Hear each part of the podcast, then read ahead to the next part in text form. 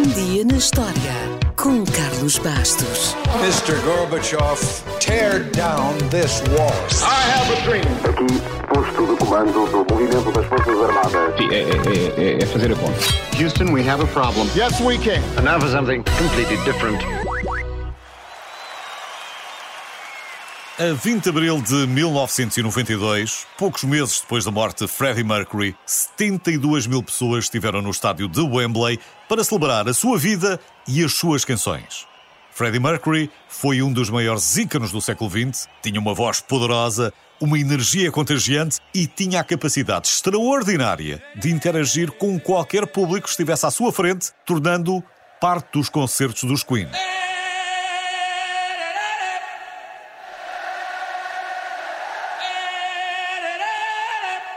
Freddie partiu cedo demais, vítima de sida, em novembro de 1991. Partiu, mas a sua música ficou.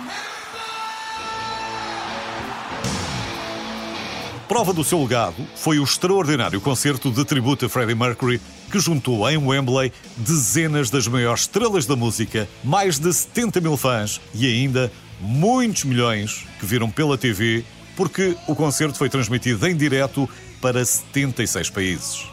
Os bilhetes esgotaram três horas depois de serem colocados à venda, ainda antes de qualquer outro artista ter confirmado a sua presença, a não ser, evidentemente, os restantes elementos dos Queen.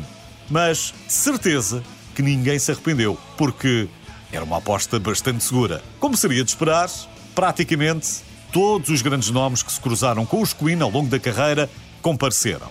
Metallica, Extreme, Def Leppard, Guns N' Roses, Seal, Paul Young, Lisa Stansfield, Roger Daltrey ou, por exemplo, o ex-líder dos Led Zeppelin, Robert Plant.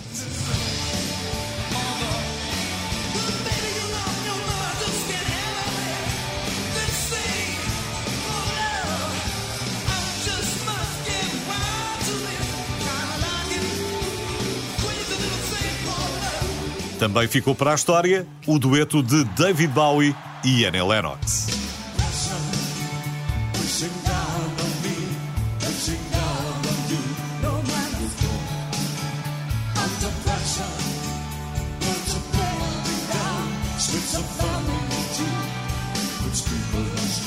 Já agora, durante muito tempo, Brian May referia-se a David Bowie de forma depreciativa, como Mr. Bowie, porque o tempo que passaram em estúdio para gravar Under Pressure, em 1981, foi um tempo conflituoso, mas depois do tributo a Freddie Mercury, tudo passou.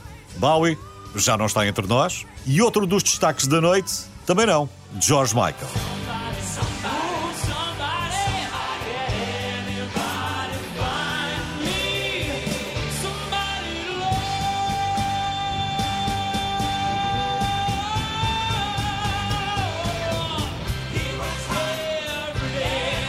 A versão perfeita que George Michael fez de Somebody to Love convenceu os fãs dos Queen de que ele provavelmente tinha passado muitas horas da sua juventude em frente ao espelho a cantar as músicas da banda. Mas, provavelmente, a colaboração mais inesperada no tributo a Freddie Mercury foi a de Elton John com Axl Rose, dos Guns N' Roses.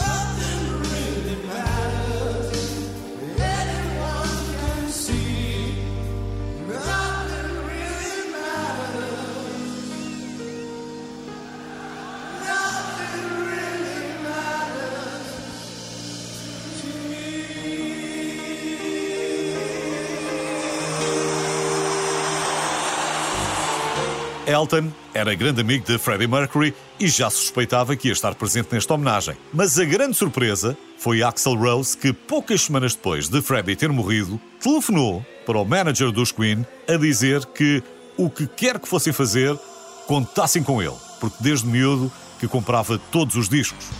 E porque não podemos destacar toda a gente, terminamos, e terminamos bem, com uma música mítica, interpretada pela filha de Judy Garland, Liza Minnelli, uma lenda da Broadway e uma das principais influências de Freddie Mercury. Nessa noite, ela cantou assim.